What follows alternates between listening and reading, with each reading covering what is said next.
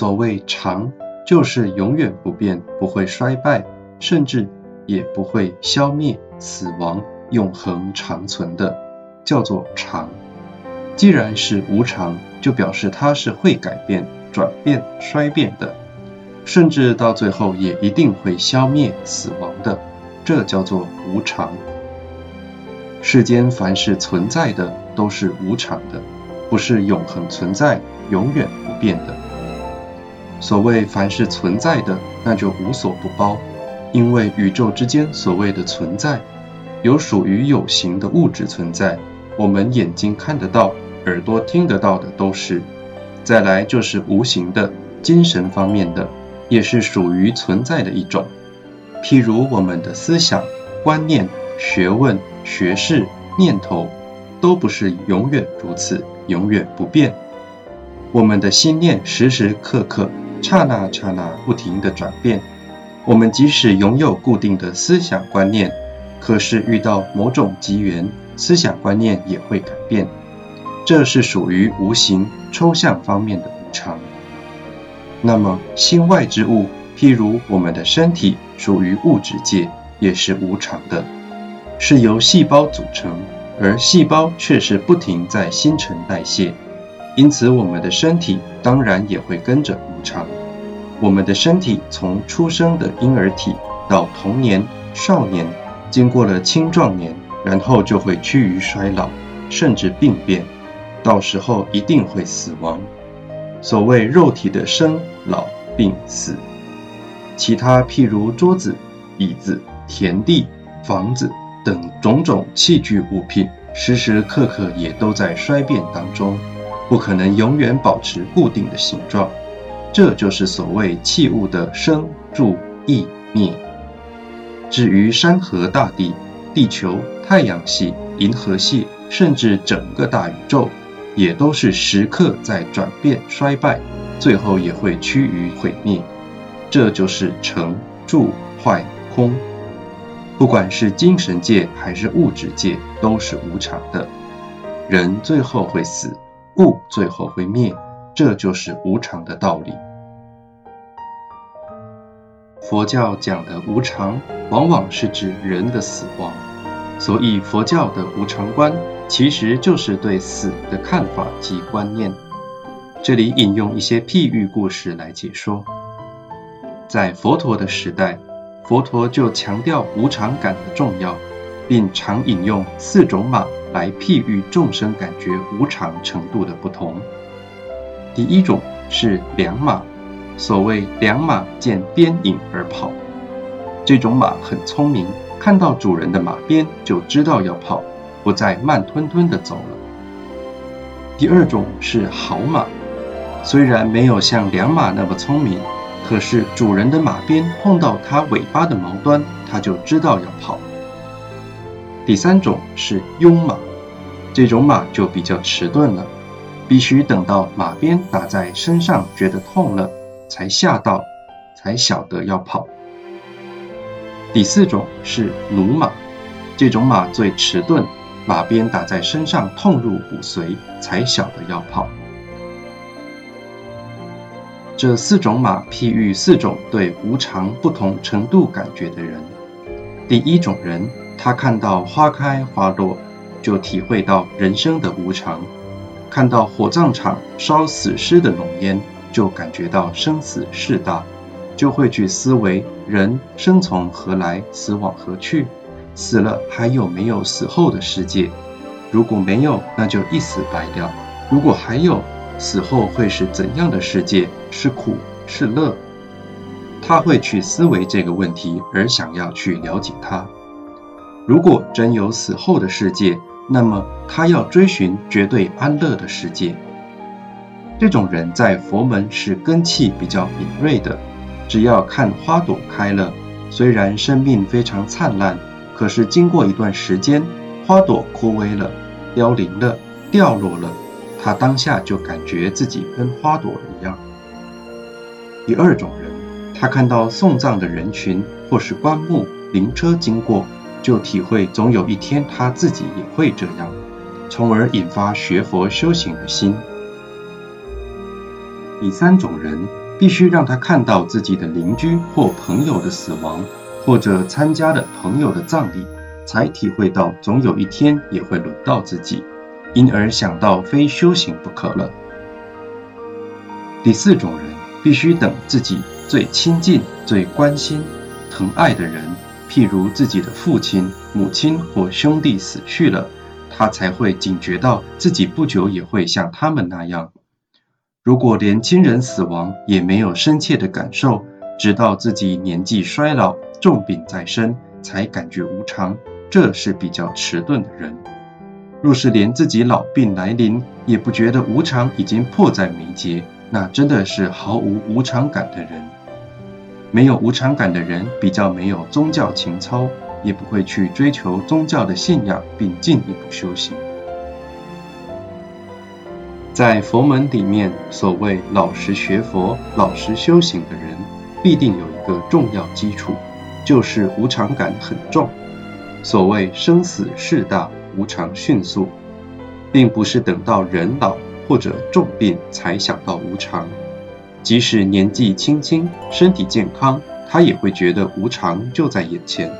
这就是无常观深厚的人，他会积极的去学佛修行。如果不精进的话，是不可能成就的。何况要在今生今世解脱生死轮回，那非修行不可。因此可知无常观的重要。在此用阎罗王的来信做譬喻，有一位老人家去世了，他的神识，一般世俗人讲的灵魂，来到阴府阎罗王面前。阎罗王根据老人家的生死簿而判定他的罪业。阎罗王告诉老人家：“你在世的时候可说是恶多善少，应该受到某种刑罚。”老人家当场吓得不得了。就哀求阎罗王说：“阎罗王老爷呀，你如果早通知我的话，我就可以改过，行善积德，也不至于今日来到这里受你的审判呢。”阎罗王就说了：“我早就通知你了，而且不止一封信、两封信，好多封呀。当你头发白的时候，是我通知你的第一封信；当你牙齿摇动，是第二封信；当你眼睛模糊。”耳朵听不太清楚的时候是第三封信了。我通知你已经很久了，是你自己没有注意到。当阎罗王说完这些话，跪在老人家旁边的一位年轻人就说：“阎罗王呀，你通知他好几封信了，可是你还没有通知我呀，怎么把我也叫来了呢？”阎罗王就说：“我通知你的信也已经好几封了，你还记得吗？”当你同班某同学被水淹死，那是我通知你的第一封信；当你的邻居跟你同年龄的某某被火烧死，是我通知你的第二封信了；当你的表兄几年前遇到车祸死亡，是第三封信啊；你村庄的某位年轻人刀伤而死，某一位少年因患重病而死，是第四封、第五封信啊。我通知你的几封信，老早就寄出去了。你怎么没有警觉呢？莫为老来方学道，孤坟多是少年人。我们常以为人老才会死，生病才会死，其实不然，无常来临就会死。不论健康、生病、老年、少年都一样。何况死本来就是必然的现象，有生就有死。跟死没有缘分的人，世界上一个也没有。这个地球上大约有六十亿人口，在一百年之内都会死。当然会有少数还活着，但再过几年也非死不可。一般人对死都非常忌讳，有人看到死、听到死、想到死，都说是不吉利的。所以大楼电梯很少有四楼的号码，医院里面也没有四号的病房。这就表示人对死的恐惧。但是再怎样恐惧，也非面对不可。逃避它，最后会被死所逼迫而痛苦。如果积极的面对它，就有可能解决它，超越它。所以，我们学佛的人不可以逃避，要正视死亡。很多出家人，尤其是高僧大德们，往往以一个大大的“死”字贴在床头，特别是眼睛容易接触到的地方，时时刻刻提醒自己是否已经超越了死亡。当我们死的时候，如果是精进修行的人，或许不至于堕落三恶道，还可以出生人道继续修行。或者他愿生极乐世界的心是决定性的，且一向专念南无阿弥陀佛，他就会往生极乐世界。不然的话，所有的人死亡的时候，他的神识一定会再受阎罗王审判，再受六道轮。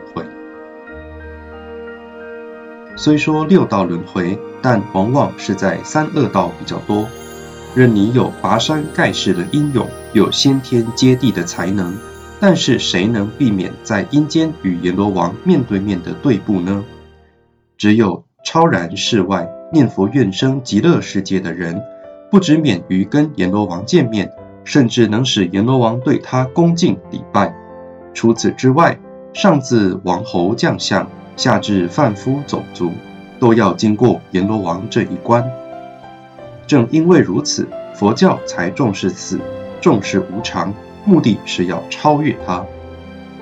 我再引用几则故事来证明念佛人令阎罗王敬重的时机。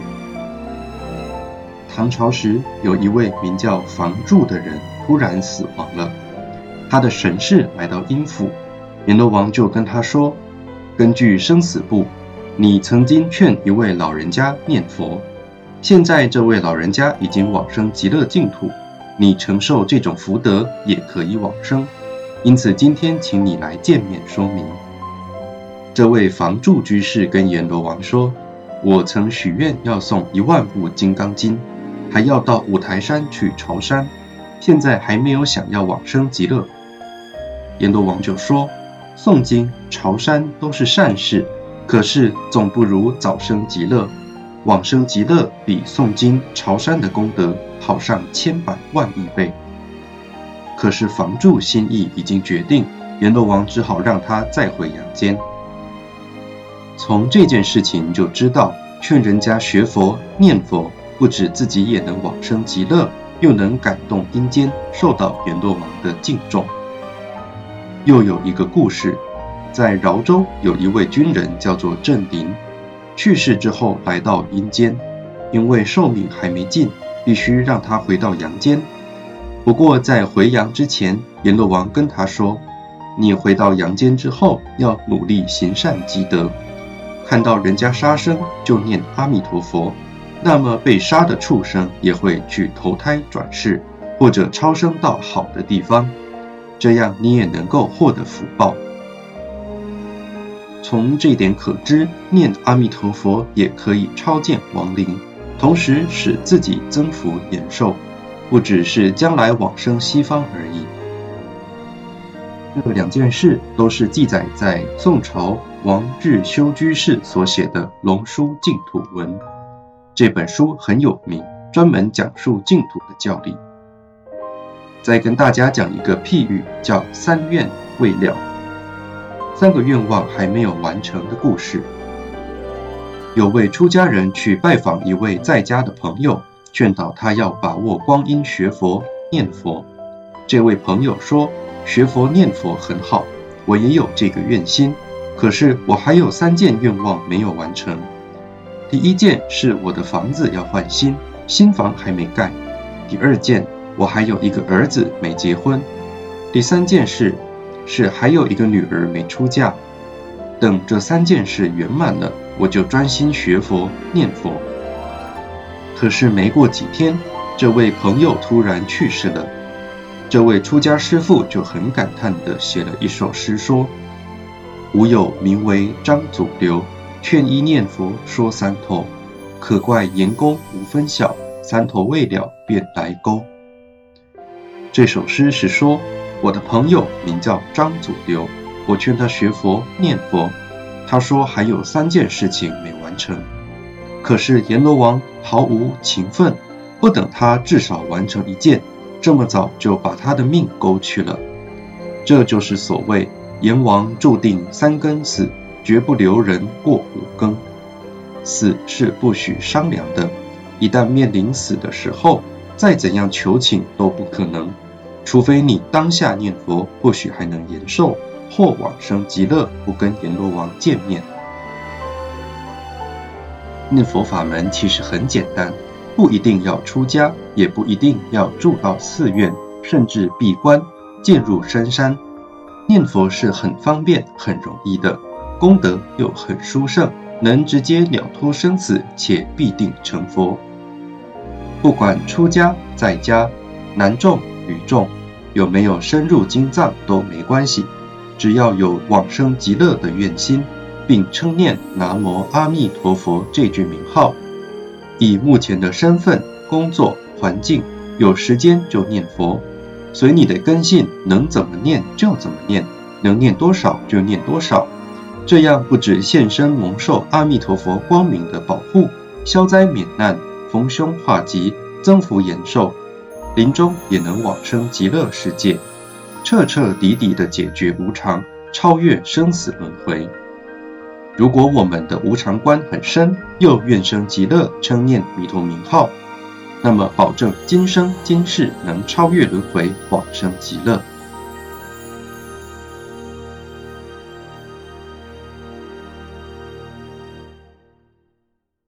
南无阿弥陀南无阿弥陀佛，南。无阿弥陀佛，南无。